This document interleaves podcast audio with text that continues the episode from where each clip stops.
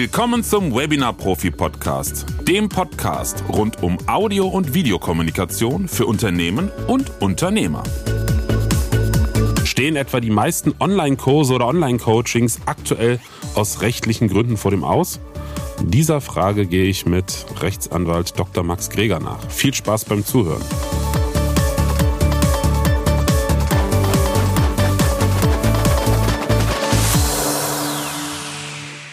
Spannendes Thema mit meinem heutigen Gast, Dr. Max Greger. Er ist Anwalt für Software, E-Commerce, B2B-Vertragsgestaltung und Datenschutz. Und wir sprechen über das Thema Fernunterrichtsschutzgesetz. Grüß dich, Max. Hi, Florian. Grüß dich. Schön, schön, dass du dir Zeit genommen hast für unseren Podcast. Das freut mich sehr. Denn ähm, aufmerksam auf dich, wobei ich äh, deine Beiträge schon längere Zeit, äh, wie nennt man das so schön, beobachte lese. Stiller Leser. Ja, okay. Stiller Leser. Hat so ein bisschen was vom Stalker, ne? Nein, ähm, es ist, ja. Ist ja das, was irgendwie angeblich 97 Prozent bei LinkedIn ja, machen, ich gerade sagen, genau. Aber das ja. kann, das kann, kann hinkommen, weil es kommen manchmal Leute, die sagen, hey, ich lese schon länger deine Beiträge und ich habe die echt noch nie irgendwo in den Kommentaren gelesen und sind aber up to date, was, was ich so schreibe und Genau.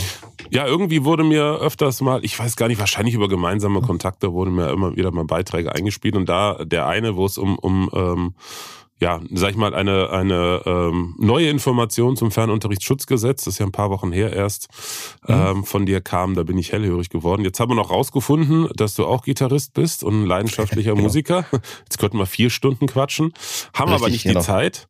Ähm, und für diejenigen, die sich wundern, gehe ich mal in die Offensive. Ich habe gerade fünf Tage Rüsselseuche hinter mir, also nicht wundern, dass ich so klinge wie nach vier versoffenen Nächten, also musikertypisch halt, ne? Also, genau. dem Klischee entsprechend. Genau. ja, ja, lass uns da direkt einsteigen. Ähm, Im März diesen Jahres, 2023, wir haben gerade November 2023, äh, ging zumindest für aufmerksame Menschen, äh, die sich äh, mit offenen Augen durchs Internet bewegen, ein Raunen äh, durch die, naja, sag ich mal, B2B-Szene, gerade im Bereich Wissensvermittlung ähm, oder storzig gesagt Erwachsenenfortbildung. Da ist da ein etwas, wie soll ich sagen, auf aufrührendes, aufreibendes äh, Urteil, ich weiß gar nicht mehr, welches Gericht es war, äh, zum Thema Online-Kurse, Online-Coaching, Online-Trainings gab. Ähm, und ich habe festgestellt, damit hat sich in meinem Dunstkreis, und ich hatte ja äh, viele Jahre lang mit Trainern, Coaches zu tun, die genau solche Dinge jetzt äh, am Umsetzen sind, dass sich von denen noch nie einer damit beschäftigt hat, geschweige denn davon gehört hat. Habe ich ehrlich gesagt auch nicht. Aber selbst Monate danach hat noch nie einer was davon gehört. Deshalb äh, gib mal ganz, ganz kurzen Abriss, was hat das mit dem Thema überhaupt zu tun? Oder was ist dieses Fernunterrichtsschutzgesetz? Ja, tatsächlich ein, ein spannendes Gesetz. Das gibt es schon seit den 70er Jahren und wurde vom Gesetzgeber eigentlich so eingeführt, als so diese ersten Fernlehrgänge eingeführt wurden, also so Telelearning, äh, keine Ahnung, Sprachunterricht, äh, nicht vor Ort, sondern äh, dir wird dann irgendwie das Sprachbuch zugeschickt, du sollst selbst lernen und dann irgendwie eine Prüfung schreiben. Und da gab es damals wohl schon schwarze Schafe und dann hat der Gesetzgeber halt gesagt, okay, wir müssen dafür sorgen, dass immer wenn irgendwo Wissen oder Kenntnisse vermittelt werden, nicht vor Ort im Unterrichtsraum, sondern über die Ferne, ähm, dann muss das in irgendeiner Weise ja kontrolliert und überwacht werden. Und mhm. so gibt es eben dieses Fernunterrichtsschutzgesetz, stammt aus den 70ern und der entscheidende Aufhänger ist eigentlich der Anwendungsbereich, weil wenn du in diesen Anwendungsbereich reinfällst, dann musst du das Gesetz beachten. Wenn du gar nicht erst in diesen Anwendungsbereich reinfällst, dann kannst du es auch getrost ignorieren.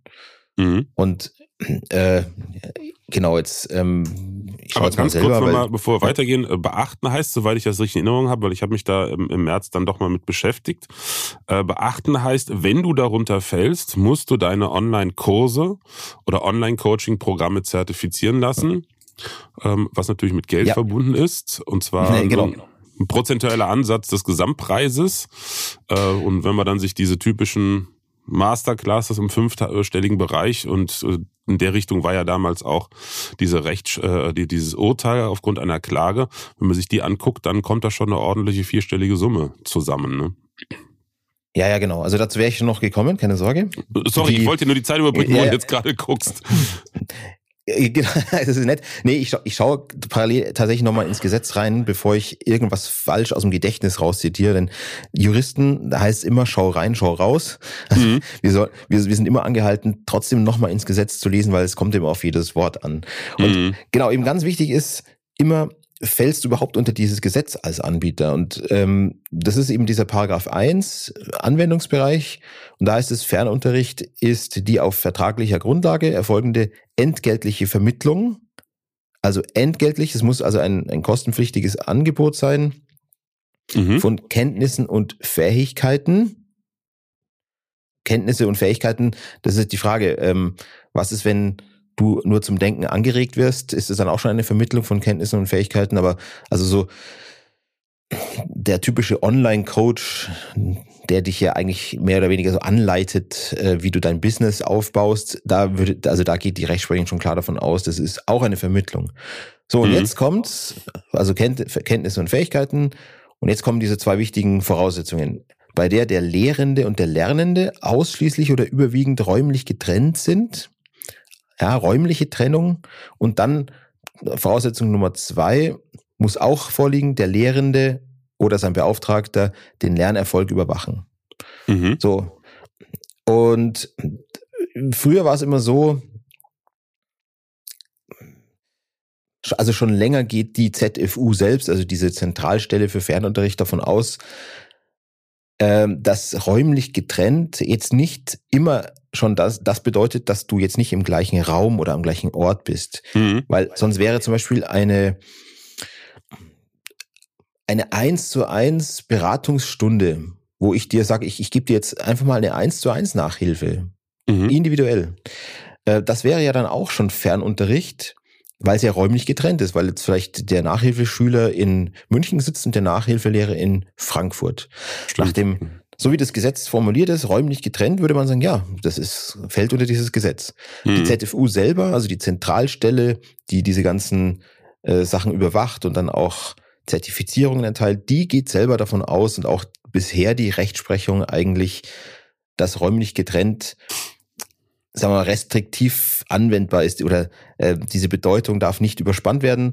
Mhm. Man geht also davon aus, dass das eigentlich gemeint ist, asynchron. Ja, also asynchron heißt nicht so wie wir jetzt praktisch live sprechen, sondern etwas ist aufgezeichnet und jemand kann sich das dann später irgendwie ansehen.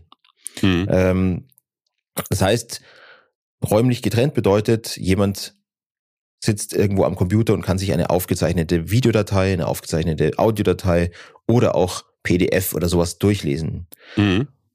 Also ein klassischer Online-Kurs dann, ne? was man so versteht. Klassischer Online-Kurs. Videos. Genau, fertige Videos, wo ich in der Mediathek mich so durchklicken kann. Dagegen die der Live-Call eins zu eins oder im Gruppen, also Live-Gruppen-Call oder eins zu eins Call, das ist dann nach der bisherigen Praxisauffassung, auch von der ZFU, nicht räumlich getrennt, also praktisch positiv für den Anbieter. Mhm. Und jetzt heißt ja dieses ausschließlich oder überwiegend räumlich getrennt, das ist dann einfach so, ähm, sobald mehr als 50 Prozent der Zeit, die der, Lehr der Lernende damit verbringt, äh, eben asynchron erfolgt, dann hast du diese erste Voraussetzung erfüllt. Mhm. Das heißt, wenn ich, wenn ich 50 Prozent und mehr live habe, eins zu eins Call, Gruppencall, dann falle ich eigentlich nicht unter dieses Gesetz. Mhm. Wenn dagegen 50 Prozent, äh, wenn dagegen mehr als 50 Prozent aufgezeichnete Videos sind, dann falle ich zumindest oder dann erfülle ich diese erste Voraussetzung. Mhm. Und ja, das ist natürlich jetzt schwierig. Äh, was zählt alles zu den zu den Zeiten dazu? Wie, wie würde man jetzt zum Beispiel eine PDF bewerten? Wie oft mhm. liest man sie sich durch? Wie viel Zeit geht damit einher? Äh, wie, wie bemisst man das alles? Schaut man sich so eine Video oder äh, die Videos in einer Mediathek nur ein einziges Mal an und zählt dann die Stunden zusammen und sagt, okay, das sind zehn Stunden und die Live-Calls sind aber 15 Stunden, also ist das Gesetz gar nicht anwendbar. Mhm. Das, das erfordert so ein bisschen Fingerspitzengefühl. Ähm, da gibt es auch keine ganz genauen Regeln, wie man sowas macht. Also es gibt da keine äh, ja, aus, ausführliche Rechtsprechung oder gefestigte Rechtsprechung dazu. Mhm. Also, da, da, ja. da, fällt mir die erste Frage ein, weil die hatte ich aus meinem, meinem Netzwerk, aus dem Dunstkreis nämlich dann auch. Wie ist es denn, wenn ich ein reines Online-Programm habe? Also ich gehe drei Wochen, jede Woche gibt es zwei Live-Calls und ich stelle die Aufzeichnung der Live-Calls zur Verfügung. Aber ich bin schlau und schneide hinten äh, zum Beispiel oder vorne das Geplänkel weg, vielleicht noch ein paar Fragen hinten, dass die eigentliche Aufzeichnung deutlich oder ja schon kürzer ist als der Live-Call an sich. Damit überwiegt ja auch schon der Live-Anteil. Ist zwar ein kleiner Taschenspielertrick, aber rein rechnerisch. Äh, also du hast ja, also das heißt, du hast, äh, du hast Live-Calls. Zeichnen die auf. Du zeichnest und, sie auf. Genau, dann ist ja vorher, ich meine, bis ja, es ja. richtig losgeht, da gehen zehn Minuten locker rum, ne? Mal alle nachfragen, ja, wie geht's, also, ne? Nee, ich, ich verstehe, was du meinst, genau. Also wenn du, wenn du eigentlich nur Live-Calls hast und du zeichnest die auf, kürzt die ein bisschen und stellst die in die Mediathek, dann würde ich auf jeden Fall auch sagen, sind die Live-Calls oder ist die Live-Zeit der synchrone Anteil überwiegend. Mhm. Wenn dann aber natürlich noch aufgezeichnete Videos, also so ganz typische Lehrvideos hinzukommen, dann kann es kritisch werden. Deswegen empfehle ich immer, die Live-Calls nicht mehr aufgezeichnet in die Mediathek reinzustellen, weil das kann sich natürlich dann summieren. So, jetzt, jetzt komme ich noch ganz kurz, genau, wir haben jetzt diese erste Voraussetzung, also dieses räumlich getrennt. Mhm. Und dann muss ja noch zusätzlich der Lernerfolg überwacht werden. Typisch ist natürlich so eine Abschlussklausur für den äh, Lernerfolg oder also für die Überwachung des Lernerfolgs. Aber es geht ja hier nur darum, was ist vertraglich geschuldet oder was kann der Kunde vertraglich erwarten. Und es muss der Lernerfolg überhaupt nicht überwacht werden, sondern es ist eigentlich nur, geht der Kunde davon aus, dass irgendeine Art von Lernerfolgskontrolle stattfindet. Und da sagt zum Beispiel die Rechtsprechung, wenn sich das Ganze Academy nennt, dann muss man ja davon ausgehen, also in einer Academy muss ja irgendwo eine Art von Lernerfolgskontrolle stattfinden. Mhm. Also so, sonst ist es ja keine Academy, sondern einfach nur irgendein Kurs. Ja. Mhm. Und es genügt schon, dass der, dass, dass der Teilnehmer halt allein schon theoretisch die Möglichkeit hat, Fragen zu stellen und irgendeine Antwort auf seine Fragen zu bekommen. Also hast du diese Voraussetzung eigentlich fast immer erfüllt. Ausnahme wäre, du hast jetzt irgendwie einen zehnstündigen Videokurs und sagst, es gibt null Support, ich beantworte keine Fragen und du nennst es auch nicht irgendwie Academy, sondern du sagst wirklich, das ist ein Selbststudium, schaut euch das an, mhm. schaut, was ihr draus macht, aber wie gesagt, das ist wirklich nur ein reines Selbstlernprodukt, keinerlei äh, Fragen werden beantwortet, dann würdest du sicherlich auch nicht unter dieses Gesetz fallen. Aber man muss eben aufpassen, wenn man das Ganze Masterclass oder School oder Academy oder sowas nennt, dann würde man, würde die Rechtsprechung vielleicht schon wieder sagen, ja, das, da geht man ja doch davon aus, dass ich irgendwie äh, eine Erfolgskontrolle habe. Oder mhm. wenn ich am Schluss ein Zertifikat erteile, wenn ich also vertraglich sage, am Schluss kriegst du dann ein Zertifikat. Auch da sagt die Rechtsprechung, hey, wenn ich ein Zertifikat bekomme, dann gehe ich wohl auch davon aus, dass irgendeine Art von Lernerfolgskontrolle stattfindet. Mhm. Das ist sehr spannend, weil das ein Zertifikat hatte ich noch nicht auf dem Kopf, äh, im Kopf. Ja, ähm, ja. Denn diverse Mitgliederbereichsanbieter haben ja genau das drin, dass man am Ende auch bei einem Selbstlernkurs ein Zertifikat automatisch erhalten kann, wenn man alle Videos sich angeschaut hat. Ja. Jetzt, dann gibt's noch eine Ausnahme. Hobby, also Hobbykurse fallen auch nicht drunter, auch wenn sie kostenpflichtig sind. Beziehungsweise doch, sie, sie fallen darunter, aber es ist dann keine Zertifizierung nötig. Das ist ja schon das, der nächste Punkt, zu dem wir dann eigentlich kommen. Wenn ich also mhm. jetzt diese Anwendbarkeit bejahe und sage, okay, das Gesetz gilt, dann folgt daraus auch eine Pflicht zur Zertifizierung bei der ZFU. Und das ist ja auch das ganze Problem, dass die meisten dieses Gesetz überhaupt noch nicht auf dem Schirm hatten und haben eben diese Zertifizierung auch nicht. Mhm.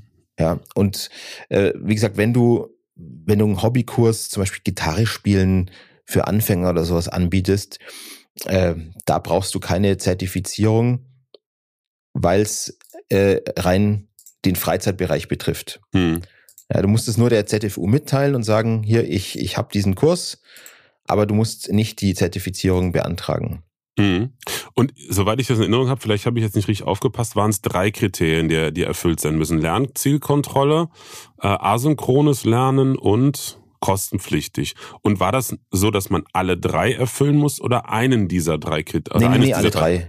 Genau, alle und wenn drei. ich ein Kriterium nicht erfülle, wenn ich zum Beispiel, ähm, ich mache ein Live- Live-Programm. Also fünf Wochen mhm. am Stück, jede Woche zwei Live-Calls, a eine Stunde. Dann gibt's die Aufzeichnung davon. zum Nachgucken, aber in einer gekürzten Variante, damit Ja. am Ende ähm, ja Inhalte, was weiß ich, wie man spricht, noch ein bisschen nicht drin sind. Also ne, zum Beispiel keine Zoom-Aufzeichnung, so wie ich das in meinem Programm auch nie gemacht habe. Ich habe ja immer nur Live-Programme gemacht, sondern wirklich nur die Aufzeichnung bei mir aus dem Studio. Ähm, und ähm, die ist ja deutlich kürzer und äh, ich biete keine Lernzielkontrolle an. Ähm, aber ich habe noch ein paar Videos zusätzlich dabei. Das ist ja die Situation, die viele haben. Viele haben, wenn Ja, sie rein genau. Live-Programme haben, sagen sie, okay, die Aufzeichnung, das ist ja auch sinnvoll. Ähm, und ich habe noch ein paar Zusatzvideos, damit ihr ein paar Sachen noch besser versteht. Das ist, Mhm. dann, ist das so ist ja schon fast so ein bisschen eine Grauzone, ne? eine Ausle Auslegungssache, ob das pflichtig ist oder nicht. Ja, also die, du musst halt dann tatsächlich, ja, oder die ZFU würde es auch so machen, die würde dann sagen, wie lang ist dieses zusätzliche Videomaterial, das du dann da hast, das Begleitmaterial, und zählt dann die Zeiten von diesem Videomaterial und auch den Aufzeichnungen zusammen und dann vergleicht sie das mit den Live-Calls. Mhm. Und dann schaut sie, was überwiegt und was nicht. Mhm. Okay. Und ja, natürlich, genau, also kostenpflichtig, also entgeltlich ist eine Voraussetzung. Da hast du recht. Das haben wir vorher auch gesagt, genau. Da steht drin, entgeltlich. Also wenn ein, ein Kurs kosten, kostenlos ist, ähm, genau, dann fällst du da nicht, also dann brauchst du da nicht diese Zertifizierung. Mhm. Ähm, und wie gesagt, die, die Zertifizierung, die brauchst du, also die Zulassung von der ZFU, die brauchst du auch nicht, wenn es ein Kurs ist, der rein der Freizeitgestaltung oder Unterhaltung dient. Also Mhm. zum Beispiel Gitarre für Anfänger, äh, das ist ganz klar Freizeitgestaltung.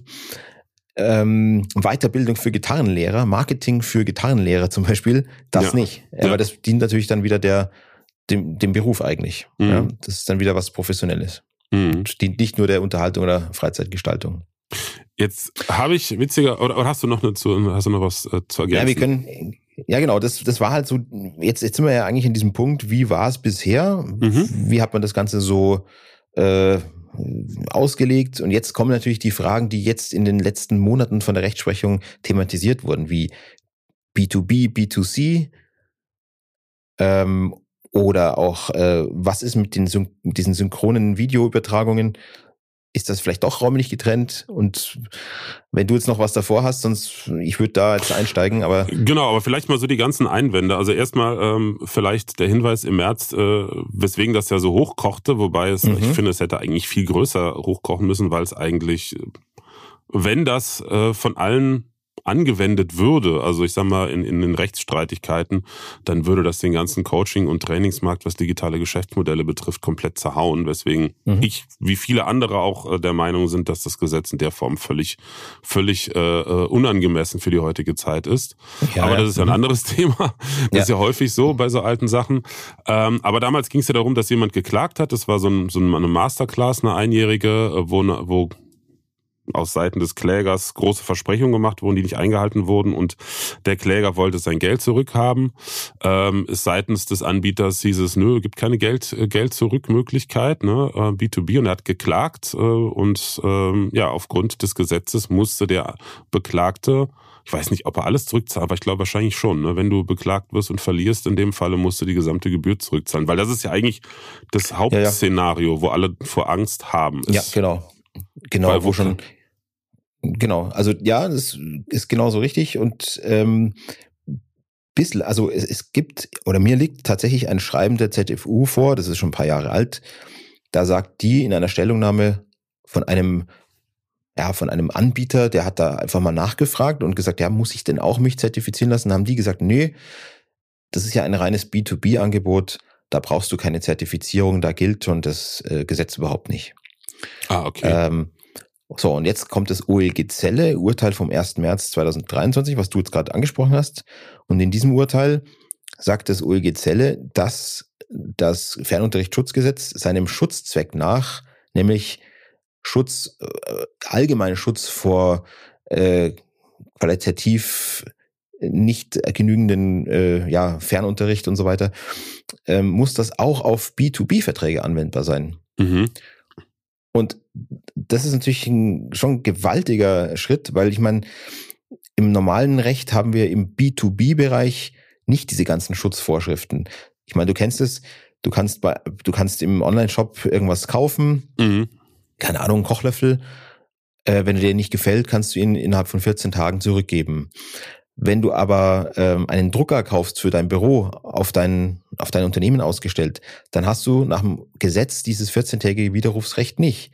Mhm. Klar, viele Anbieter geben dir trotzdem heute immer ein Widerrufsrecht, aber das Gesetz gibt dir dieses Widerrufsrecht nicht. Und du hast auch diese ganzen Geschichten wie Haustürgeschäft, äh, Fernabsatz, diese ganzen verbraucherschützenden Vorschriften im Fernabsatzgeschäft, die hast du nicht im B2B-Bereich. Und jetzt soll auf einmal dieses Fernunterrichtsschutzgesetz auf B2B-Verträge anwendbar sein. Völlig komisch, was nämlich zu der, der sehr skurrilen Folge führt, dass du auf einmal einem B2B-Anbieter äh, äh, einem B2B-Kunden, lass es zum Beispiel Daimler Chrysler, nee, nicht Daimler Chrysler, Daimler sein, ja, mhm. oder heißen die so? Mercedes-Benz? Oh, gute Frage, weiß gar nicht. Nehmen wir, nehmen wir für die Bayerische Motorenwerke AG, genau. ja, mit äh, keine Ahnung wie viel, 100.000 Mitarbeiter. ähm, da kommt jetzt jemand und äh, will da eine Schulung anbieten und muss denen dann ein Widerrufsrecht äh, einräumen und eine Widerrufsbelehrung erteilen und so weiter. Und die können dann zum Beispiel innerhalb von 14 Tagen von ihrem Widerrufsrecht Gebrauch machen und vom Vertrag, also den Vertrag widerrufen. Ähm, oder BMW könnte nach zwei Jahren sagen, ah, edgy badgy, das Fernunterrichtsschutzgesetz gilt ja auch im B2B-Bereich. Dann, damit ist der Vertrag nichtig, weil du keine Zertifizierung hast. Du bist nicht zugelassen von der ZFU. Wir fordern unser ganzes Geld einfach wieder zurück. Mhm. Und das, genau, das ist jetzt eben die strenge Rechtsfolge. Ohne dieser ZFU-Zulassung ist ein Vertrag über einen Fernunterricht nichtig. Und wie du schon sagst, wenn ein Gericht die Nichtigkeit feststellt, ähm, dann hat der, der Teilnehmer das Recht, das Geld wieder zurückzufordern. Also mhm. im, im Endeffekt klagt er nicht auf Feststellung der Nichtigkeit, sondern er klagt einfach auf Zurückzahlung des, äh, der, der Kursgebühr. Und das ist ja total widersinnig, dass ein Großkonzern theoretisch sagen könnte, ja, diese Verträge sind einfach nichtig, weil da keine Zulassung besteht. Wir fordern unser Geld zurück. Hm. Ob nicht jetzt äh, BMW selbst in der Lage ist zu beurteilen, ob die Kursinhalte was taugen oder nicht. Also ist die ist wirklich die die Frage, ob dieses Gesetz nicht äh, ein bisschen überarbeitet gehört. Ja. Und ja, und jetzt äh, jetzt habe ich in den letzten Wochen wieder was dazu veröffentlicht und das war eben ein ganz anderes Urteil, nämlich das Urteil des Landgericht Hamburg. Und das Landgericht Hamburg sagt wiederum, das Gericht sieht auch, dass dieses Gesetz völlig überaltet, also ja, überaltet ist, mhm. aber der Wortlaut des Gesetzes, ähm, der muss dazu zwingen, zum Beispiel, dass das äh, räumlich getrennt ganz streng auszulegen ist und dass auch die Live 1 zu 1 Calls und Gruppencalls, die per Video erfolgen, so wie wir beide jetzt im Podcast sprechen, auch das ist schon räumlich getrennt. Hm. Und das wäre ja wieder eine völlig neue Dimension, weil dann könnte eigentlich jeder einpacken, der zum Beispiel auch Nachhilfeunterricht äh, live, aber halt virtuell erteilt. Hm. Das wäre, also das wäre der absolute Abschuss, ja. Also es sagt schon ein Gericht selber, dass das Gesetz äh, ja eigentlich nicht mehr zeitgemäß ist. Hm. Und um das jetzt Ganze zu toppen, kommt jetzt das Landgericht Frankfurt am Main und hat auch äh, vor einigen Wochen entschieden, oder hat, hat vor einigen Wochen entschieden, dass das Gesetz auf den B2B-Bereich nicht anwendbar ist. Sagt mhm. also genau das Gegenteil vom OLG Zelle. Und also wir haben uns eine völlig, einen völlig bunten Blumenstrauß an Urteilen. Und tatsächlich ist es auch so, dass das Gesetz ist ja wahnsinnig äh, offen formuliert.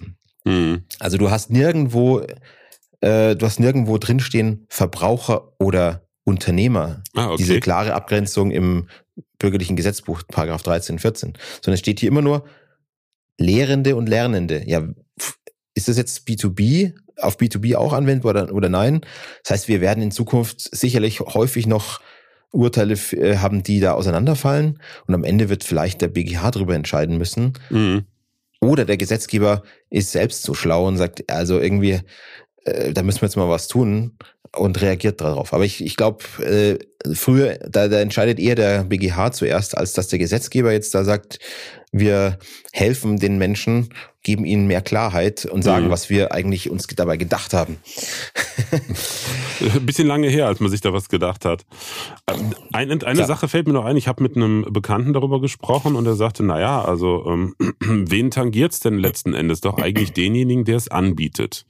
Also, ne, ja. der ist doch betroffen. Anbieten tut's der. Also, das war jetzt zum Beispiel von den großen Zahlungsanbietern wie Digistore und Copecard. Die haben direkt schon mal alle ihre Kunden informiert. Hier prüft, ob eure Online-Kurse ne, äh, ja, ja, genau. zertifizierungspflichtig sind. Wenn nicht, fliegt ihr nämlich raus. Ne, also da, weil letzten Endes genau. die Zahlungsanbieter ja die Anbieter sind, weil sie das Geld, also weil sie den Kurs ja verkaufen ja. im Auftrag von mir und ich werde dann pauschal von denen vergütet. So und genau, dann die sind Reseller, klassische Reseller. Genau. Genau, ja. Das heißt, äh, in dem Fall hätte ich jetzt, wenn ich sowas machen würde und ich wäre zertifizierungspflichtig, würde mich nicht drum kümmern, irgendeiner klagt, dann muss er ja erstmal gegen Copecard oder Digistore klagen, wenn ich über die verkaufe und die nehmen mich dann ans Schlawittchen. Ne, das ist mhm. ja, das ist ja die erste Sache. Und ja. die zweite Sache fand ich interessant, der Bekannte meinte, naja, ist doch ganz einfach. Ähm, ich habe eh einen Zweitwohnsitz in einem anderen Land in Europa. Ähm, äh, da wollte ich jetzt eh auch äh, eine Firma äh, gründen und eine Dependance. Ähm, und dann biete ich das halt aus Spanien oder Portugal oder Italien oder Zypern ja. an. Dann bin ich doch aus der Nummer raus. Stimmt das? Ja. Oder zum Beispiel, wenn du über Kajabi das machst oder über Udemy ja sowieso, aber einfach einen amerikanischen Anbieter. Also, da muss man vielleicht unterscheiden. Also, wenn jetzt ein deutscher Anbieter sagt, okay, ich verkaufe das einfach über Kajabi, mag zwar sein, dass Kajabi dann oder dass, dass, dass der Anbieter davon ausgeht, dass der Vertrag zwischen dem Kunden und Kajabi zustande gekommen ist. Die Rechtsprechung ist da aber nicht so ganz äh, klar und es kann gut sein, dass ein, dass ein Gericht auch mal sagt, hey, nee, ähm, das war gar nicht klar, also das war dem Kunden nicht so eindeutig klar, dass Kajabi der Verkäufer ist. Ähm, daher ist äh, der Vertrag zwischen dem eigentlichen Anbieter und dem Kunden zustande gekommen. Mhm. Ähm, oder äh, der, der Kunde hat zumindest einen Schadenersatzanspruch durch ja, durch eine Täuschungshandlung oder sowas. Also da können, können Überraschungen entstehen. Und dann ist es halt so, die ZFU selber geht davon aus, dass dieses Fernunterrichtsschutzgesetz nicht nur für deutsche Anbieter gilt, sondern für alle, die halt an deutsche Kunden äh, Kurse anbieten. Auch das ist natürlich eigenartig, weil dann hättest du wiederum diese Folge, ähm, das Fernunterrichtsschutzgesetz verweist ja in manchen Paragraphen auf das BGB, wenn es zum Beispiel um also Widerrufsrecht geht oder Rückabwicklung und so weiter. Äh, und da soll sich jetzt jemand aus Dubai dran halten, obwohl es ein, ein, ein Anbieter aus Dubai vielleicht mit BMW mhm. einen, einen reinen B2B-Vertrag geschlossen hat. Und in diesem Vertrag kannst du ja normalerweise auch äh, das Recht auswählen, das geltende. Du kannst sagen, es gilt das Recht äh, der Vereinigten Emirate oder so. Mhm. Ähm, oder das gilt das Recht äh, von Liechtenstein. Und das kann, das können zwei B2B-Vertragspartner tun. Und dann soll dieses Fernunterrichtsschutzgesetz trotzdem gelten nach Ansicht der ZFU. Und ähm, ein B2B-Anbieter aus Dubai muss sich dann auf einmal einem Widerrufsrecht äh, nach dem deutschen bürgerlichen Gesetzbuch richten. Also es ist schon sehr, sehr eigenartig, zu was das dann führen kann. Ich glaube, in praktischer Hinsicht ist es so, wenn du jetzt tatsächlich in Dubai sitzt als Anbieter, dann ist, stellt sich natürlich die Frage, wie soll ein Kursteilnehmer, der dir schon deine äh, 5000 Euro oder was bezahlt hat, wie soll er die denn zurückfordern, wenn du ja. dein, deinen Wohnsitz in Dubai hast und wenn du deinen äh, dein, dein Unternehmen in Dubai hast. Hm. Wenn du als Privatperson in, Münch, in Deutschland wohnst, in München, Hamburg, sonst wie, dann ist es vielleicht ein bisschen kritischer, weil dann könnte durchaus jemand auch mal auf die Idee kommen, dich persönlich zu verklagen und sagen, ja, ähm, das ist halt einfach eine Umgehung des Gesetzes und das ist ja fast schon eine Art, ja, sittenwidrige Schädigung oder du äh, schuldest mir da irgendwo zumindest Schadenersatz oder haftest mhm. persönlich. Also auf die, auf die Idee könnte man dann schon kommen. Äh, aber wie gesagt, es gibt Leute, die sitzen tatsächlich irgendwo im Ausland und äh, wie Zypern oder so. Zypern, ja, ganz viele. Da, da wirst du praktisch natürlich wenig einfache Möglichkeiten haben, das die paar tausend Euro oder manche sind vielleicht nur ein paar hundert Euro zurückzufordern. Lohnt sich ja dann auch gar nicht. Also das, natürlich ist das eine Möglichkeit, äh, da dieses Gesetz irgendwo zu, zumindest vom Hals zu haben, mhm. so, solange du auch im Ausland bist und bleibst. Aber ja. um das mal zusammenzufassen, ähm, eine verlässliche oder sag ich mal eine sichere Lösung ohne eine Zertifizierung, die in vielen Fällen kostenpflichtig wäre. Und über die Kosten haben wir noch gar nicht gesprochen. Der Mindestpreis war, glaube ich, 250 Euro. Und dann ist es, äh, wie viel war das?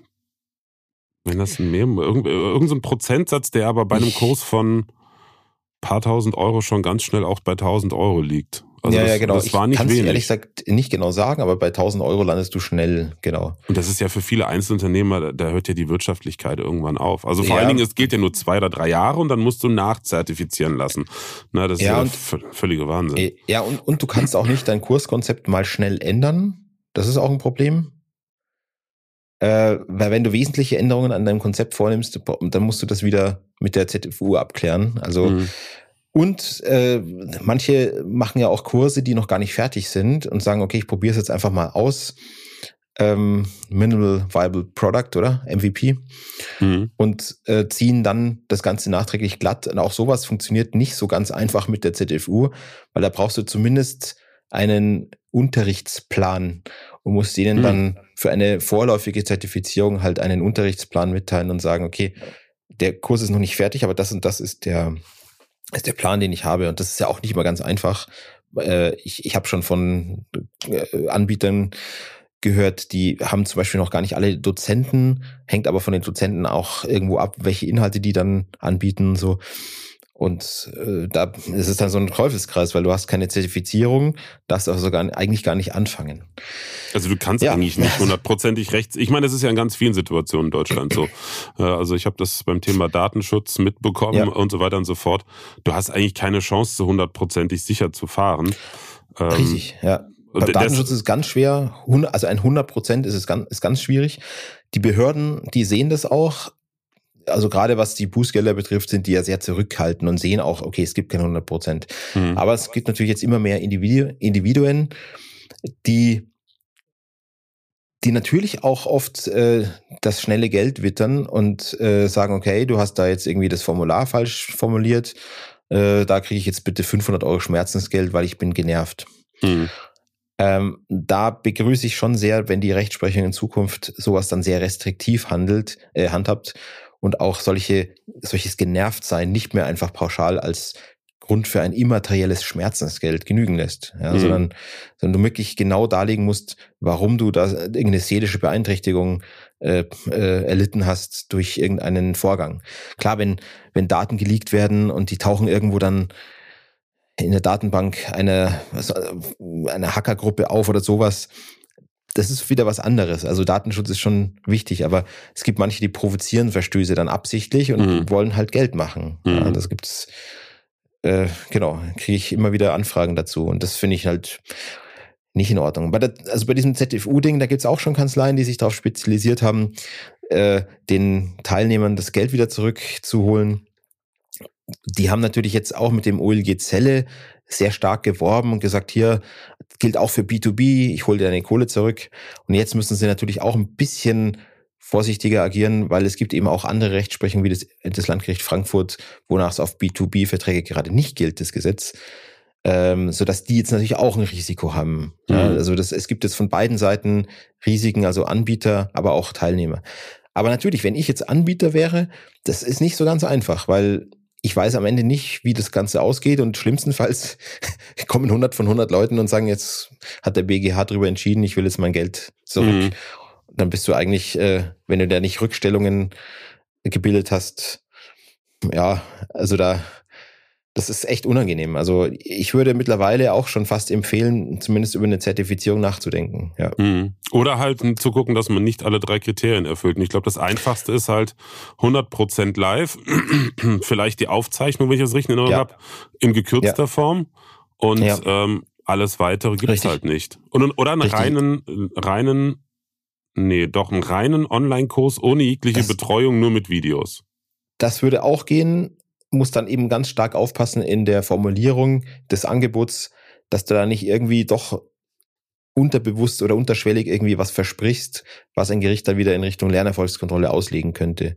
Also nicht Academy nennen, nicht irgendwie, ja. du kriegst dann ein Teilnahmezertifikat und am Ende irgendwie so, sondern wirklich sagen, also ganz klar sagen, reiner Selbstlernkurs mhm. ohne jegliche Lernerfolgskontrolle. Ja. Und ja, ich, ich denke mal auch, dass dieses Urteil vom Landgericht Hamburg, das dann auch den 1 zu 1 Live-Call als räumlich getrennt bewertet, ich glaube, das wird sich nicht halten. Also, mhm. oder wahrscheinlich wird spätestens da der Gesetzgeber irgendwie reagieren.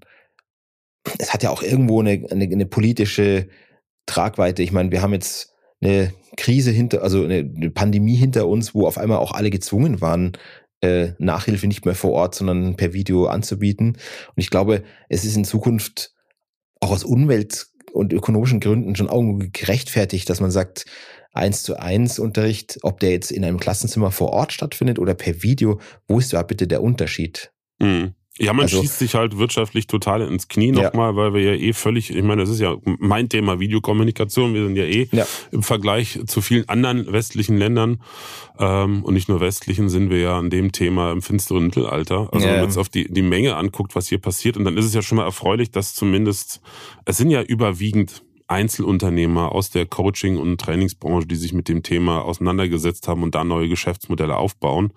Ja. Die Firmen werden nachziehen, das weiß ich von unseren Kunden, weil es fast ausschließlich Unternehmen sind. Ähm, und man, man tönt groß, Deutschland digitalisiert und man kümmert sich nicht um, sag ich mal, so einen alten Schuh, der dann noch irgendwo rumdümpelt. Ja. Das geht ja irgendwo auch nicht. Ne? Also. Ja. Es kann sogar sein, dass das Landgericht Hamburg das mit Absicht gemacht hat. Und weil die, die sagen ja im, im Urteil, wir sehen, dass das Gesetz so völlig unzureichend ist. Und wir sehen, dass das Gesetz der heutigen Zeit nicht mehr entspricht. Aber der Wortlaut, der sagt halt nun mal räumlich getrennt. Und räumlich getrennt äh, legt halt dann das Gericht dem Wortlaut aus nach aus. Ja. Mhm. Ähm, vielleicht ist es so ein, so ein Wink mit dem Zaumfall, dass der Gesetzgeber da mal reagieren soll. Andererseits hätte das Landgericht Hamburg schon auch sagen können, okay, äh, man muss auch irgendwo das Ganze so nach dem heutigen, ähm, nach den heutigen Bedürfnissen auslegen und nicht nur, was hat der Gesetzgeber vor mhm. so und so vielen Jahren gedacht. Ja, Aber ja. es ist, ja, es ist in der Beratung keine einfache Sache. Ich, ich kann auch immer nur sagen, ich kann euch nicht eine 100% Garantie geben, dass das so funktioniert, sondern ich würde es so und so machen da ist das Risiko halt geringer als anderwie, andersweitig. Und äh, ja, das ist wie im Datenschutz auch, wo ich auch nicht sagen kann, hier damit bist du 100% safe. Und mhm. es gibt Anbieter, die versprechen dir das. Äh, teilweise auch Anwäl Anwälte, die so Online-Kurse anbieten, eben auch Online-Kurse, ja. Und dann sagen, okay, hier datenschutzkonforme Sache und so. Aber eine 100% Garantie gibt's nicht, weil mhm. da ändert sich so viel und ähm, da, äh, da muss man schon eigentlich ehrlich sein. Ja. Mhm. Also ich, ich glaube auch zum Beispiel eben sagt es im Prinzip, selbst wenn ich einen kostenfreien Kurs anbiete oder ich mache einen rein, rein Live-Call-Kurs, mhm. ähm, ich plane sowas oder ich überlege sowas nochmal zu machen, nämlich von vornherein schon nur als reinen Live-Call. Ähm, ja. Und äh, Punkte, wo man halt detaillierter reingehen müsste, die als Tutorial-Videos anzubieten. Und beim Tutorial-Video ist ja klar, das ist keine Academy und nichts. Das ist ja nur ja. auf ein Thema. Es geht um Softwareerklärung in dem, in dem ja. Falle dann. Wenn einer sagt, okay, in das Thema will ich tiefer rein, dann kann ich mir das Tutorial oder das Tutorial-Paket für Software kaufen. Ähm, ja, äh, und das ist ja auch ein reiner Online-Kurs dann. Also ich falle ja mit allen den Punkten, falle ich ja sowohl bei dem reinen Live-Programm als auch bei dem reinen Selbstlernprogramm, wenn ich unter die drei Punkte. Und ich glaube, sowas gibt's ja von Tausenden von Anbietern. Und ich stelle mir jetzt vor, jeder, der ein kostenloses Programm oder so ein Programm, was nicht reinfällt, auch bei der Zertifizierungsstelle anmeldet, die werden doch wahnsinnig, die kommen da gar nicht hinterher. Ja, also kostenlose musst du äh, also ich müsste das Gesetz selber nochmal kurz durchlesen, aber äh, kostenlose musst du nicht anmelden. Ähm, aber die Kurse im Freizeitbereich, die schon. Okay, sehr gut. Also, also ein kostenloser Kurs äh, Gitarrenunterricht für kleine Kinder oder sowas, äh, da, da musst du nicht zur ZFU gehen. Aber mhm.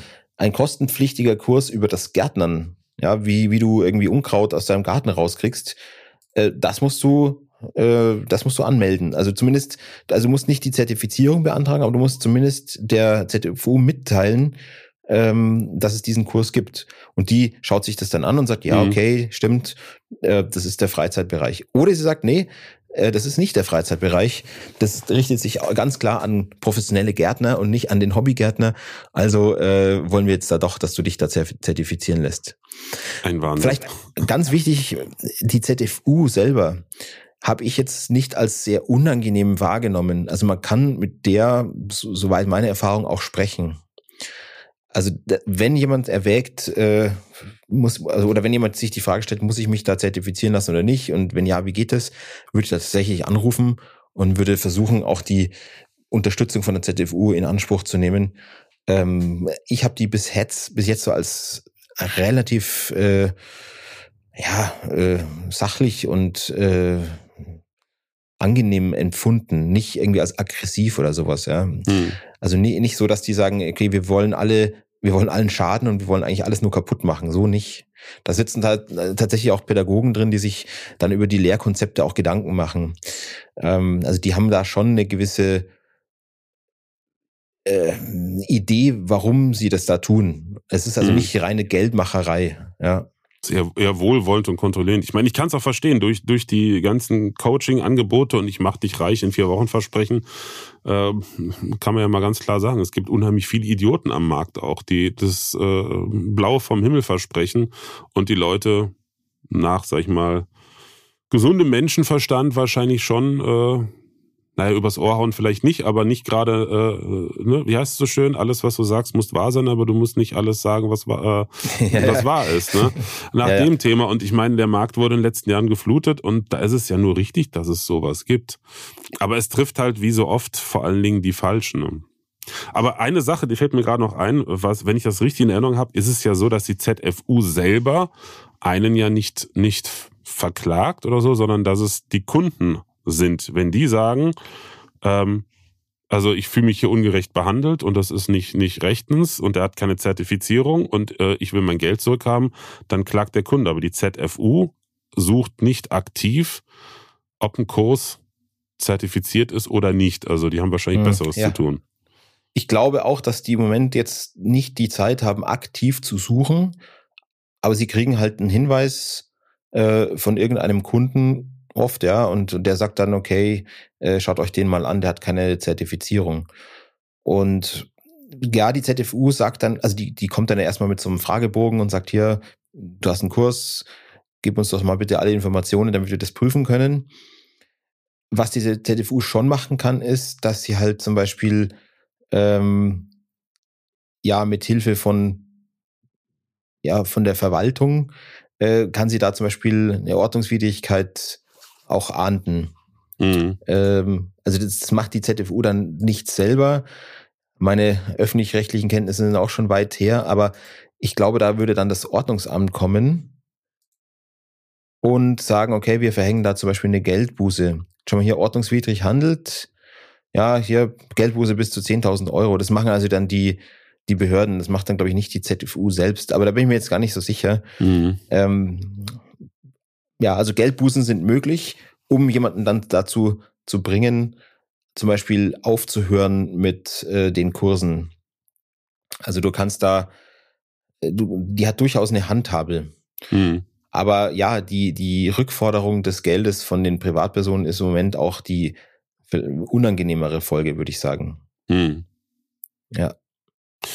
Sehr schön. Eigentlich hatte ich ja noch die Idee, dass wir über Urheberrecht, sprechen, aber wir sind jetzt schon bei einer Dreiviertelstunde. Das heißt, wir müssen unbedingt uns nochmal treffen. Wollen wir ja sowieso. Machen wir nochmal, genau. Äh, um auch ein bisschen über Musik zu sprechen.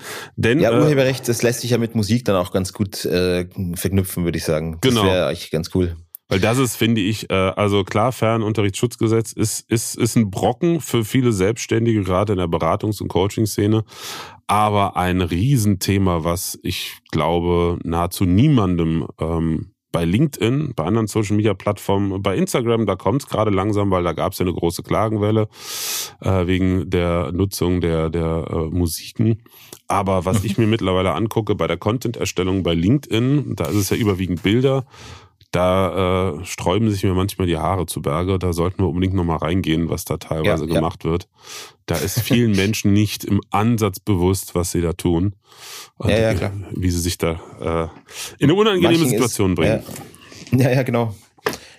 Ja, genau. Also das, das kann tatsächlich auch unangenehme Folgen haben. Ich habe jetzt vor kurzem einen Fall gehabt, wo ein Mandant eben auch äh, Video- und Bildmaterial von einem Kon Konkurrenten benutzt hat. Und das gab richtig auf die Mütze. Und sowas passiert tatsächlich auch immer öfter. Und äh, es gibt auch, äh, lustigerweise gibt's Online-Coaches, deren Video auch mal irgendwie benutzt wurde ähm, von einem Konkurrenten. Also das ist ganz abstrus, dass da tatsächlich Image-Videos oder Werbevideos äh, von Konkurrenten einfach benutzt werden. Und klar, Logo und so wird dann rausgeschnitten. Und äh, also dass man da nicht auf die Idee kommt zu sagen, hey, äh, das kann ja nicht zulässig sein. Aber so ist es. Ja, ist auf jeden Fall mal ein spannendes Thema für einen weiteren äh, für ein weiteres Gespräch. Gerade auch zusammen mit Musik, Bildern und so. Ja, genau. Definitiv. Das ist äh, ein, ein Riesenthema, mit dem ich zwar nicht in der fachlichen Tiefe wie du jetzt rein rechtlich, aber zumindest in der Anwendungsebene jahrelang zu tun hatte ähm, und auch ganz oft auf offene Münder und große Augen geguckt habe. Stichwort YouTube und GEMA. Also YouTube war auch ein schönes Beispiel, was Marktmacht und Propaganda bewirken kann, um die Tatsachen zu verdrehen. Ne, wie die GEMA mhm. und damit die Künstler zu Buhmännern gemacht wurden durch YouTube ja. jahrelang. Das war eine, eine Unverschämtheit, die ihresgleichen suchte. Und es ist in den Köpfen drin. Es ist ja. immer noch drin in den Köpfen, dass es die GEMA schuld war, dass jahrelang gewisse Musik. Die, Sperr, die Sperrscreens Genau. Äh, diese, diese Sperrdinger da, ja, genau. Mhm. Aber ich will nicht zu viel verraten. Ich sehe schon, wir haben da äh, unheimlich äh, viel äh, Potenzial für eine weitere Folge. Max, ich danke dir sehr für den Input, ähm, auch wenn ich mir vorstellen kann, dass äh, der eine oder die andere jetzt gerade da äh, sitzt und sich denkt, na super, jetzt habe ich hier 45 Minuten Podcast gehört und bin kein bisschen schlauer. Schlauer schon, aber es gibt halt keine Lösung. Ich meine, wir können ja auch, ja, ist ja jetzt so keine Rechtsberatung, wir können jetzt hier nicht sagen, was der Pi mal Daumenweg ist. Das kann man ja, sich selber genau. denken. Das werden die meisten wahrscheinlich auch machen. Ähm, aber so ist es nun mal im Verwaltungsstaat Deutschland. Äh, alles ist äh, geregelt, aber eigentlich doch nicht so richtig. Ne? Also äh, kenne ja, genau. ich, kenn ich übrigens meine zwei jüngsten Brüder, die sind, beziehungsweise der eine ist schon Jurist, der andere studiert noch. Äh, von denen höre ich auch immer, wenn ich sie was frage, was nach einem gesunden Menschenverstand eigentlich ganz klar ist, kommt immer, naja, kommt drauf an. Und dann eine Stunde lang Erklärung, wo am Ende rauskommt, so klar ist das überhaupt nicht. Ja, ja, genau. genau. Und hier bei diesem, also bei diesem, bei diesem relativ überschaubaren Gesetz, Fernunterrichtsschutzgesetz, das ist ja kein langes Gesetz, hatte nur wenige Paragraphen. Ähm, das liest du relativ schnell durch und da gibt es so viel Unklarheit. Das ist wirklich ein gutes Beispiel dafür, dass der Gesetzgeber halt wirklich auch versuchen sollte, solche Unklarheiten irgendwie zu beseitigen. Mhm. Oder eben der BGH wird es dann irgendwann richten und mal schauen. Also hat mir Spaß gemacht. Äh, war super. ja, gerne. Und an alle, die zugehört haben, schön, dass du dabei warst. Ich freue mich, wenn du das nächste Mal zuhörst äh, und gerne auch ähm, ja, einen Kommentar, eine Bewertung für diese Podcast-Folge abgibst. Denn äh, je mehr Bewertungen, auch besonders schriftliche Bewertungen, es bei Apple Podcast gibt, äh, desto äh, weiter steigt der Podcast im Ranking und kann anderen Menschen helfen. Denn gerade dieses Thema des heutigen Podcasts ist ein Thema, was sehr, sehr viele Leute betrifft, die überhaupt noch nichts davon wissen. Und das ist ja sowieso die Intention meines Podcasts, anderen Menschen weiterzuhelfen. In diesem Sinne, vielen Dank, Max. Bis zum nächsten Mal und ich wünsche dir einen wunderschönen Tag. Ja, gerne. Florian, mach's gut. Ciao, ciao. Tschüss. Präsenz war gestern. Online ist heute.